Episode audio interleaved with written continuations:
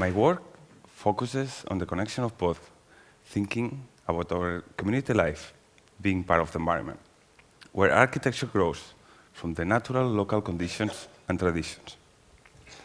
Today, I brought two recent projects as example of this.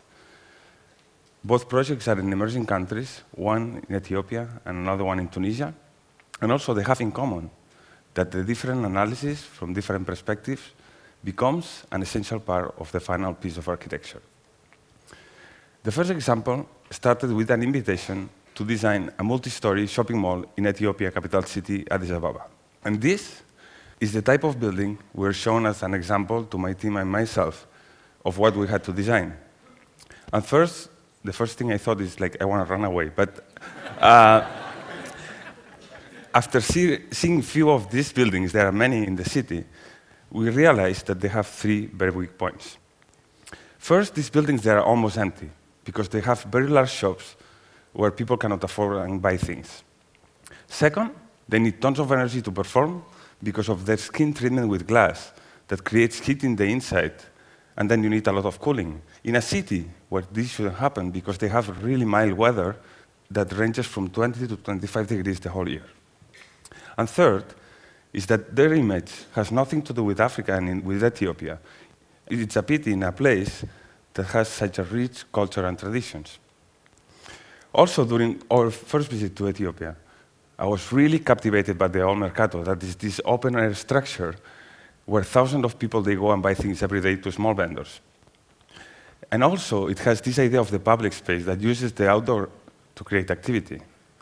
So I thought, this is what I really, what I really want to design, not the shopping mall. But the question was how we could do a multi-story contemporary building with these principles. The next challenge was when we look at the site, that is in a really growing area of the city, where most of these buildings that you see in the image, they were not there. And uh, it's also between two parallel streets that they don't have any connection in hundreds of meters. So the first thing we did was to create a connection between these two streets, putting all the entrances of the building. And this extends with an inclined atrium that creates an open air space in the building that self-protects itself with its own shape from the sun and the rain. And around this void, we placed this idea of the market with small shops that change in each floor because of the shape of the void. I also thought how to close the building, and I really wanted to find a solution that would respond to the local climate conditions. And I started thinking about a textile, like a shell made of concrete, with perforations that would let the air in and also the light, but in a filtered way. And then inspiration came from these beautiful patterns of the Ethiopian women dresses, that they have fractal geometry properties, and this helped me to shape the whole facade. And we're building that with these small prefabricated pieces that are the windows that let the air and the light in a controlled way inside the building. And this is complemented by these small color glasses that use the light from the inside of the building to light up the building at night. With these ideas, it was not easy first to convince the developers because they were like, this is not a shopping mall, we didn't ask for that. But then, uh, then we all realized that this idea of the market happened to be a lot more profitable than the idea of the shopping mall because basically they had more shops to sell. And also that the idea of the facade was much, much cheaper, not only because of the material compared with the glass, but also because we didn't need to have air conditioning anymore. So we created some budget savings that we used to implement the project.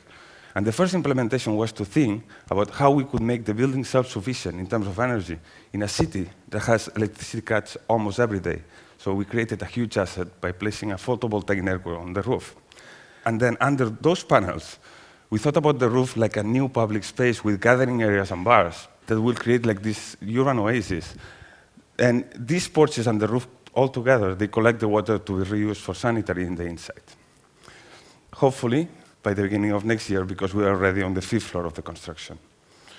The second example is a master plan of 2,000 apartments and facilities in the city of Tunis.